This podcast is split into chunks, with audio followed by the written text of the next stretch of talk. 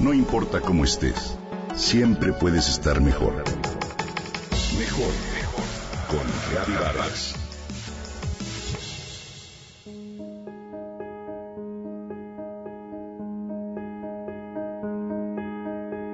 ¿Te acuerdas lo felices que estuvimos y lo bien que la pasamos? Son frases que solemos repetir con nostalgia al ver las fotos de eventos, de festejos que ocurrieron en el pasado.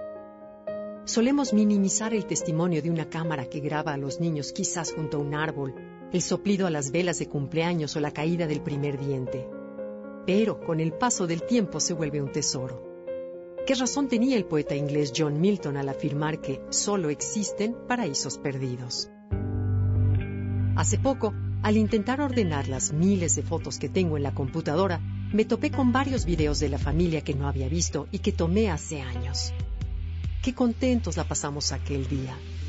Ay, ve qué chiquitos están los niños. La voz de Diego, cómo ha cambiado y demás comentarios. Creímos mientras los vivimos que esos momentos serían para siempre. En retrospectiva, sentimos otra vez cada emoción y disfrutamos cada risa e instante. Es entonces que nos damos cuenta de lo felices que estábamos. Pero ¿por qué la felicidad la firmamos en tiempo pasado y no presente? Es la mente la que suele distraernos del instante que vivimos. Esa mente que como un serrucho nos lleva del pasado al futuro sin detenerse. ¿Podemos detener ese vaivén y reconocer la felicidad en el presente? Sí, porque nuestro pensamiento es causa y lo que experimentamos efecto. El terreno siempre nos dará aquello que sembramos, tanto de lo que amamos como de lo que tememos. Buenos pensamientos producen buenos frutos y malos pensamientos malos frutos. Así de simple. James Allen, escritor inglés, en su libro As a Man Thinketh, escrito en 1903, afirma, Enfermedad y salud, como las circunstancias, tienen sus raíces en el pensamiento. Ten pensamientos de enfermedad y tendrás un cuerpo enfermizo. La gente que vive con miedo a enfermarse es la que se enferma. En cambio, pensamientos puros de fortaleza construyen un cuerpo vigoroso y sano. Es decir, lo que pienso lo llevo a mi sentir y es a través de mi sentir que experimento la vida. De ser así, la proporción de mi salud y bondad está en exacta relación con mi pensar bien y saludable.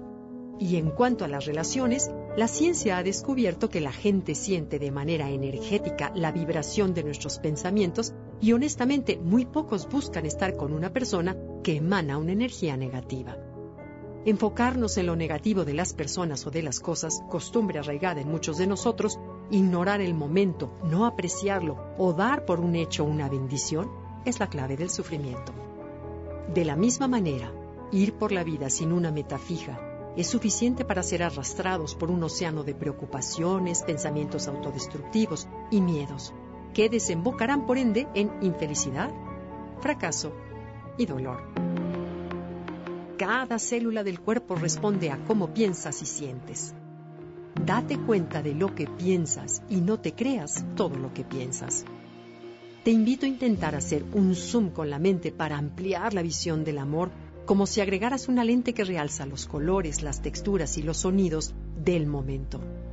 Procura crear pensamientos correctos, positivos, de gratitud, de bondad, de comprensión, para comprobar que esta ley universal de la causa y el efecto, tan antigua como el hombre mismo, es la clave de la felicidad. ¿Por qué no probarlo? Intenta controlar tu mente y decídete a ser feliz como modo de vida, hoy. Los resultados no solo impactarán tu salud, sino también tus relaciones, tu calidad de vida y tu futuro.